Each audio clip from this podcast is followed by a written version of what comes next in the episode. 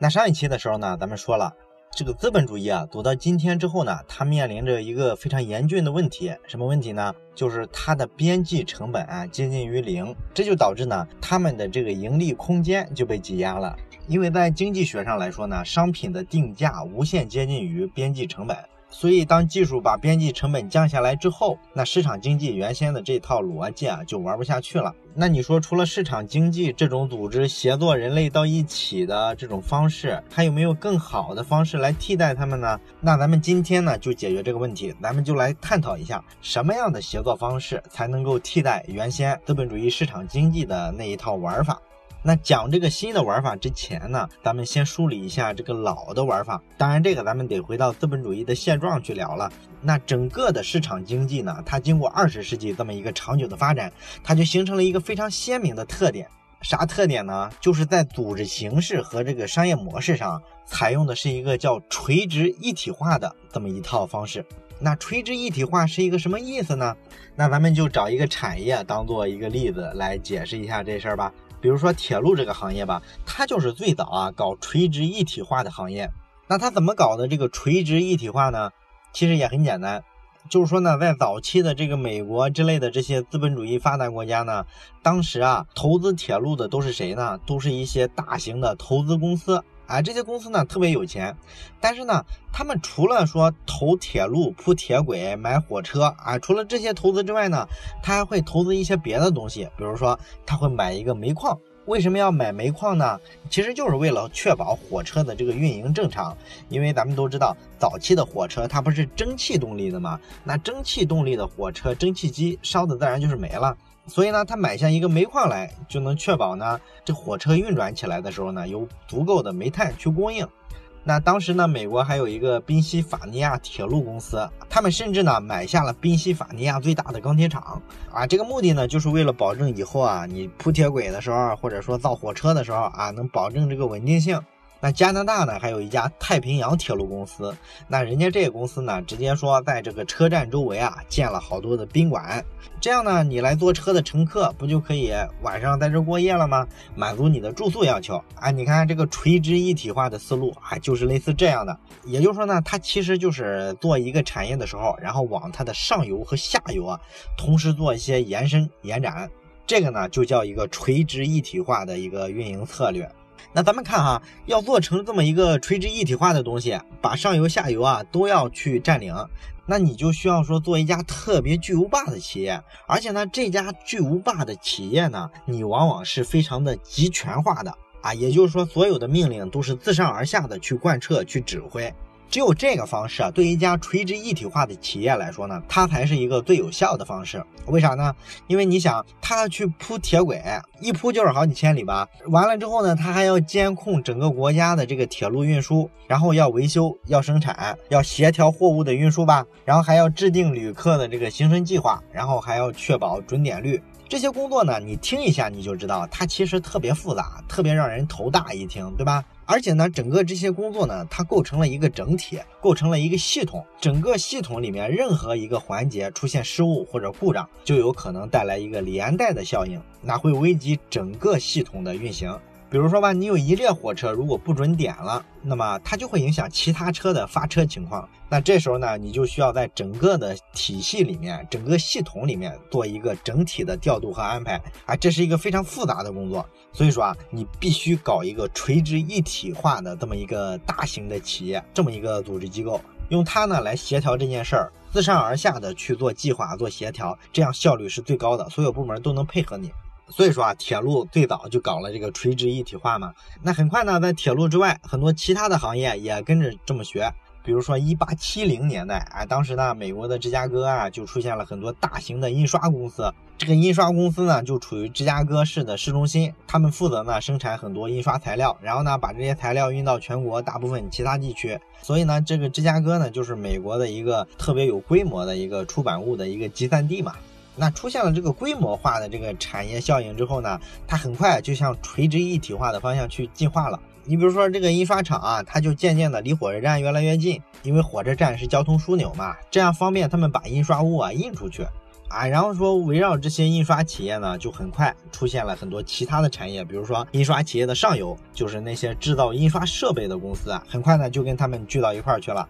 你想，然后呢，像印刷企业的修建公司，就是专门制造这个印刷企业的流水车间的这些公司，哎，他们也聚集在一块儿，然后最终呢，这些公司相互融合，相互的兼并，最后呢，就形成一个大公司，一个大集团。所以呢，这就是一个垂直一体化的标准的例子。当时好多好多的产业呢都在干这事儿，特别流行呢建一个集中管理的一个大型企业，把上下游呢全部囊括进去，然后生产流通环节全部打通。这个在第一次工业革命的时候是最常用的一种手法。那么到了第二次工业革命呢，这个垂直一体化的程度啊就更高了。咱们上一期也讲了嘛，就是说第二次工业革命的时候，当时开始用一些更新的能源，比如说石油。那生产石油这个东西啊，其实要求就更高了，因为它的工艺啊，相比煤炭来说，其实是更复杂的。你比如说，你要挖掘生产石油，会用到很多知识，你像说卫星数据的分析呀，然后说地球物理、地球化学啊这些知识，然后呢还要用最先进的计算机和软件去解读很多信息。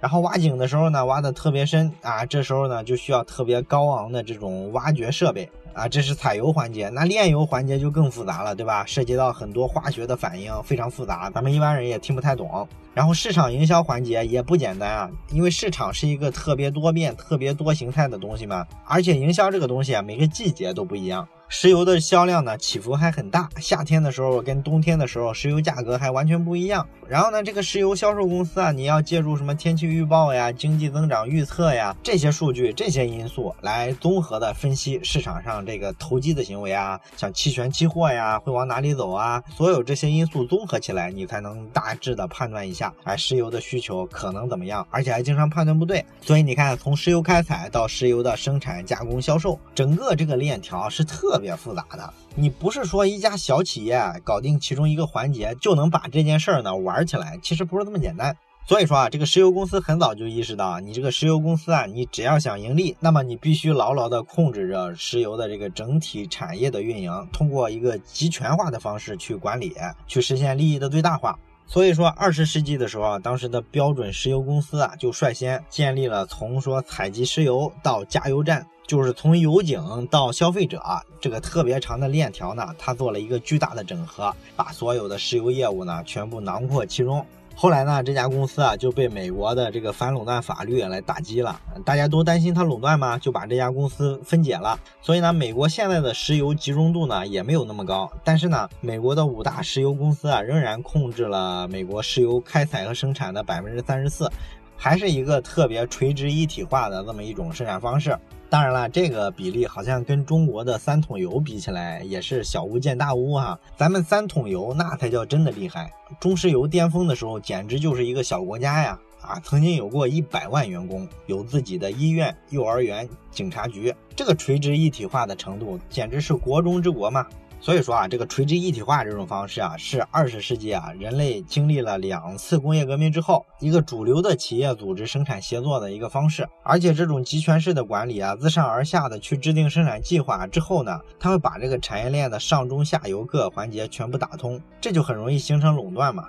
那你说这个垂直一体化它为什么这么有生命力呢？它的好处到底是啥呢？哎，这个好处还是挺多的。你比如说吧，它采用一种集权式的管理方式嘛，自上而下的去制定生产计划，去发号施令，去组织协调管理，那么它就能把产业链的上中下游全部打通，这个沟通协作效率就很重要，它就能用比较低的成本，就是号召你这个企业呢，向着同一个目标去奋斗，去前进。这里面是什么道理呢？其实就是有个经济学家叫斯科，他一直讨论的就是这个问题，就是说这个市场交易成本的问题。啊，斯科这个人呢，如果你了解一下咱们中国改革开放的这个经济发展的历史的话，你就会知道，斯科啊，对中国的市场经济啊，其实是贡献特别大的一个外国的经济学家。因为中国的主流的经济学家，就是对改革能够造成特别大的影响的那种，像什么周其仁呐、张维迎啊，也包括说张五常之类的，他们呢，其实都特别的赞同斯科的观点。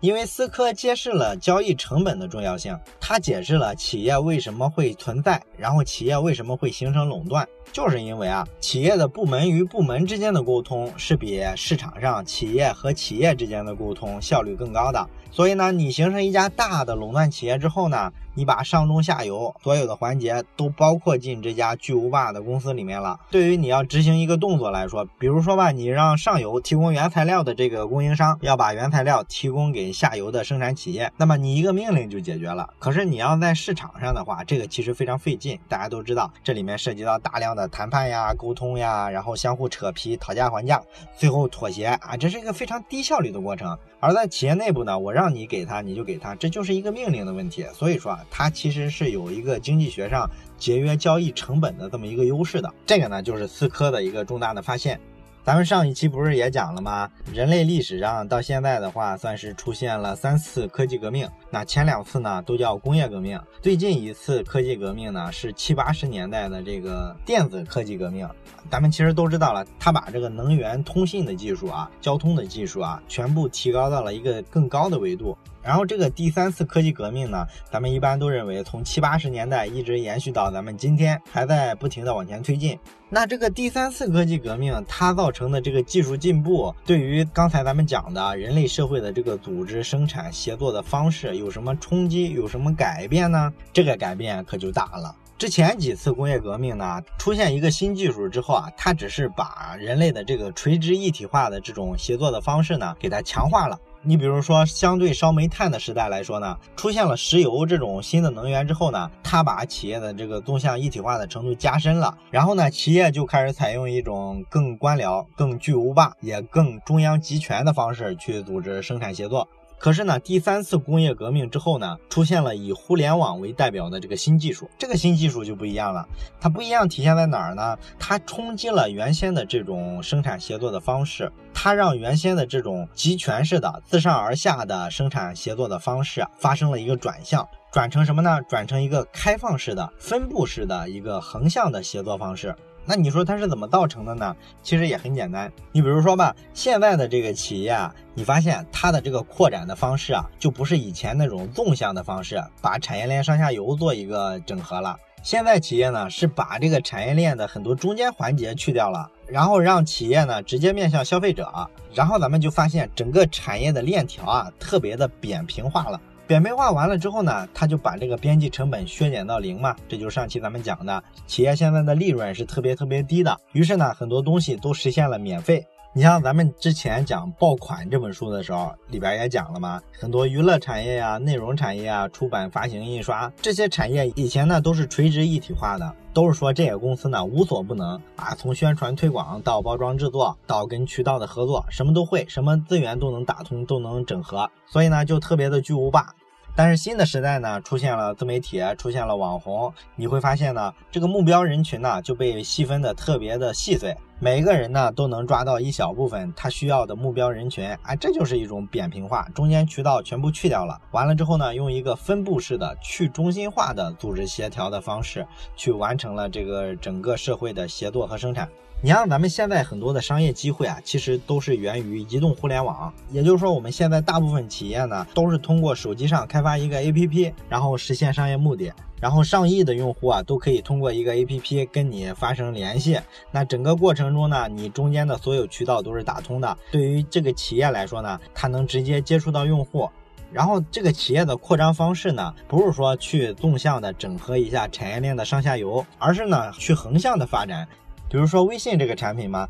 它不是说去整合跟这个聊天啊、通信啊这个行为有关系的上下游，比如说铺设网络电缆呐，制造手机电话的 WiFi 呀，或者下游的这个移动套餐的营销推广，它不是走这个上下游的路线。这个只有传统的电话公司才会这么思考问题。那人家考虑的是，我直接接触了用户之后，那完了之后，我应该横向扩展出去。我从社交这一个点，我打到其他点上去。比如说，你可以在微信里打车呀，可以通过小程序去骑共享单车呀，可以在微信里买东西啊，对吧？它是这么一个思路，这就是咱们讲的开放的分布式的协作方式。可能你会说，那你刚才举的那几个垂直一体化的例子啊，其实都是传统行业，你像什么通讯呀、能源呀、交通这些，所以你拿互联网说明不了人家原先那个垂直一体化是有问题的。你现在这些搞能源的大公司不也是垂直一体化的吗？没错，现在的这些石油公司啊、电力公司啊，他们这些大的能源公司确实还是采用一个垂直一体化的方式，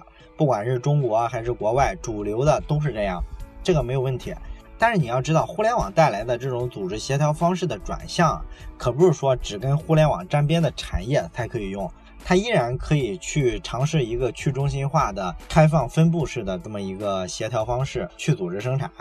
你比如说吧，在能源领域，你有没有听过一个分布式发电这个词？你听过吗？可能有人听过，有人没听过啊。我简单讲一下。这个分布式发电它是个什么意思呢？比如说，咱们都知道，咱们今天啊在家里用的各种电，其实都是通过国家电网运输到我们每家每户的。也就是说，国家电网呢，其实就是一个渠道。那这个国家电网的上游是什么呢？是五大国有的电力公司啊，他们就是负责发电的。他们发出电来之后呢，把它交给国家电网，然后国家电网的这个渠道啊，铺设的特别的周密啊，有点像毛细血管。它呢能够深入到从城市到山村的千家万户，所以呢咱们普通人这时候就可以用电了。你看这是一个非常传统的垂直整合的一个方式，对吧？就是把这个上中下游呢，让这些巨无霸的电力企业把它给垄断了，其他人根本就进不来。那咱们今天说的分布式发电，它是个什么意思呢？其实啊，如果你去过像中国的东南沿海的各个省份啊，他们呢有一些海边的小城镇，你就会经常看到一个情况哈，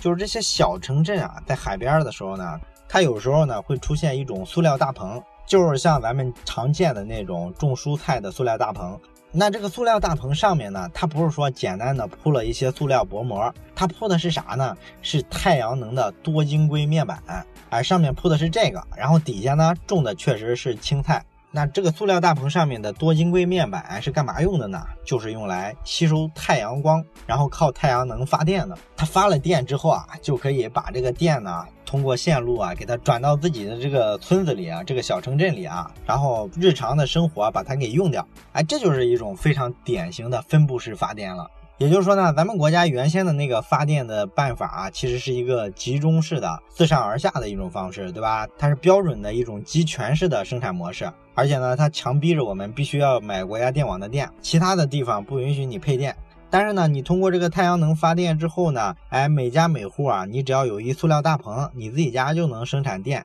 这时候呢，你就充当了原先的五大国有电力公司跟国家电网的角色。这么牛的央企啊，干的所有活儿被你自个儿一个人就搞定了。这就是一种分散的去中心化的一种解决能源问题的一种措施。这个就叫做分布式的发电。这个很多的新能源专家都比较看好这个分布式发电的未来啊，大伙儿都认为呢，未来我们可以通过分布式发电解决一些基本的这个用电的问题，不用说整天受到这个垄断企业的剥削了。那除了这个能源之外呢，还有很多其他领域也是这个特点。你比如说教育吧，这个就更普遍了，对吧？咱们看现在网上有很多线上的课程，就是大学的那种课程。你像什么哈佛公开课之类的，对吧？你像网易不是也有一个产品吗？叫做网易公开课嘛，那上面就很多全球知名的大学的网络课程放在上面。那这个东西就体现了什么呢？体现了一种教育的平权。因为原先咱们知道，你要上一个名牌大学，通常来说呢，你要交比较昂贵的这个学费，或者说呢，你要付出一个特别惨的成本，是什么成本呢？就是千军万马过独木桥嘛。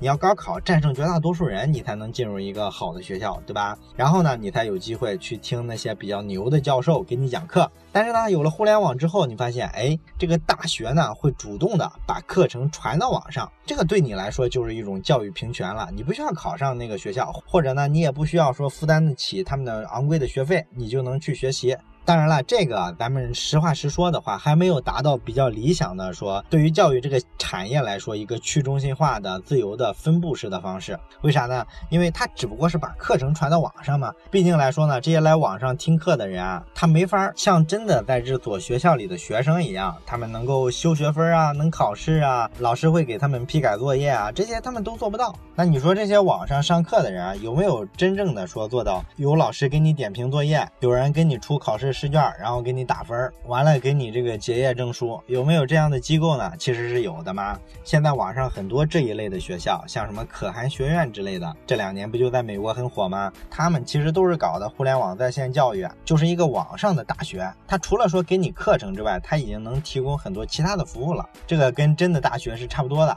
所以说，这就是教育产业的一个巨大的转向。那未来的教育呢，很多人都看好它会转向这种分布式的教育，不再采用那种集中管理、集中拨款的那种教育方式了。那最后呢，咱们再举个例子，就是找工作的这个例子啊。这个例子呢，我比较深有感触哈。啊，咱们以前的时候，你知道，你要有一个一技之长，你才能找到工作。完了之后呢，你进一家公司，天天去上班，这样呢，你才能赚到薪水。这个呢，对于一家企业来说啊，是非常容易理解的。但是今天呢，咱们会发现，社会上、市场上好多的这这个工作，大部分都是通过兼职完成的。比如说，有一个网站叫猪八戒网。啊，它上面呢就经常说你可以发很多需求，比如说你有一个平面设计啊、策划呀，或者是说视频剪辑的活儿，那么你就在这个网站上呢发一个需求，然后呢出一个价格，然后看有没有人来接这个活儿。这样呢你就不用说像传统的那样，你开一家公司，然后你要去雇一个策划、雇一个设计，然后还要制定一堆考核规定啊，天天监督着他，让他来工作。